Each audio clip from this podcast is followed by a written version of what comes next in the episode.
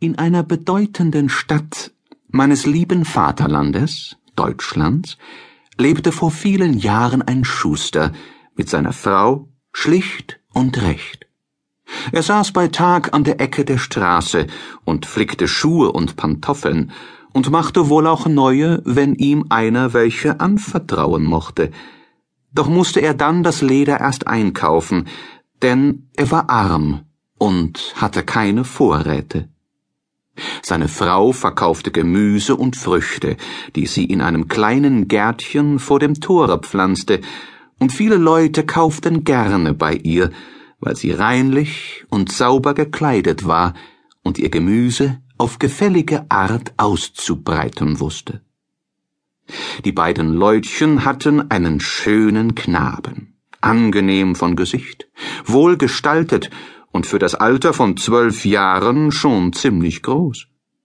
Er pflegte gewöhnlich bei der Mutter auf dem Gemüsemarkt zu sitzen und den Weibern oder Köchen, die viel bei der Schustersfrau eingekauft hatten, trug er wohl auch einen Teil der Früchte nach Hause, und selten kam er von einem solchen Gang zurück, ohne eine schöne Blume oder ein Stückchen Geld oder Kuchen denn die Herrschaften dieser Köche sahen es gerne, wenn man den schönen Knaben mit nach Hause brachte, und beschenkten ihn immer reichlich.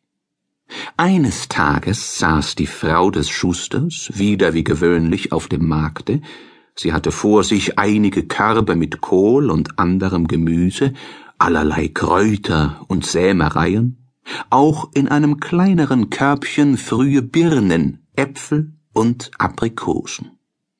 Der kleine Jakob, so hieß der Knabe, saß neben ihr und rief mit heller Stimme die Waren aus.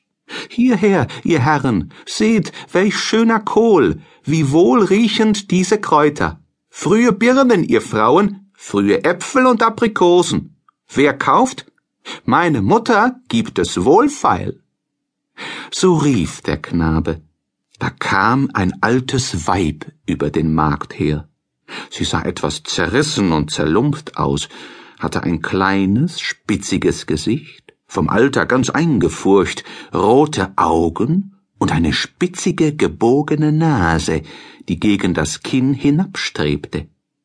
Sie ging an einem langen Stock, und doch konnte man nicht sagen, wie sie ging, denn sie hinkte und rutschte und wankte, es war, als habe sie Räder in den Beinen und könne alle Augenblicke umstülpen und mit der spitzigen Nase aufs Pflaster fallen.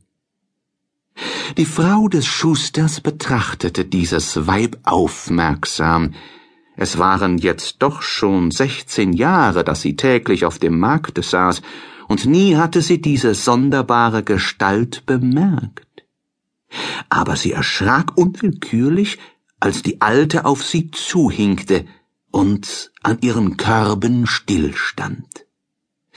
Seid ihr Hanne, die Gemüsehändlerin? fragte das alte Weib mit unangenehmer, krächzender Stimme, indem sie beständig den Kopf hin und her schüttelte. Ja, die bin ich, antwortete die Schustersfrau. Ist euch etwas gefällig? Wollen sehen, wollen sehen, Kräutlein schauen, Kräutlein schauen. Ob du hast, was ich brauche, antwortete die Alte, beugte sich nieder vor den Körben und fuhr mit ein paar dunkelbraunen, hässlichen Händen in den Kräuterkorb hinein, packte die Kräutlein, die so schön und zierlich ausgebreitet waren, mit ihren langen Spinnenfingern, brachte sie dann eins um das andere hinauf an die lange Nase und beroch sie hin und her. Der Frau des Schusters wollte es fast das Herz abdrucken, wie sie das alte Weib also mit ihren seltenen Kräutern hantieren sah. Aber sie wagte nichts zu sagen, denn es war das Recht des Käufers, die Ware zu prüfen, und überdies empfand sie ein sonderbares Grauen vor dem Weibe.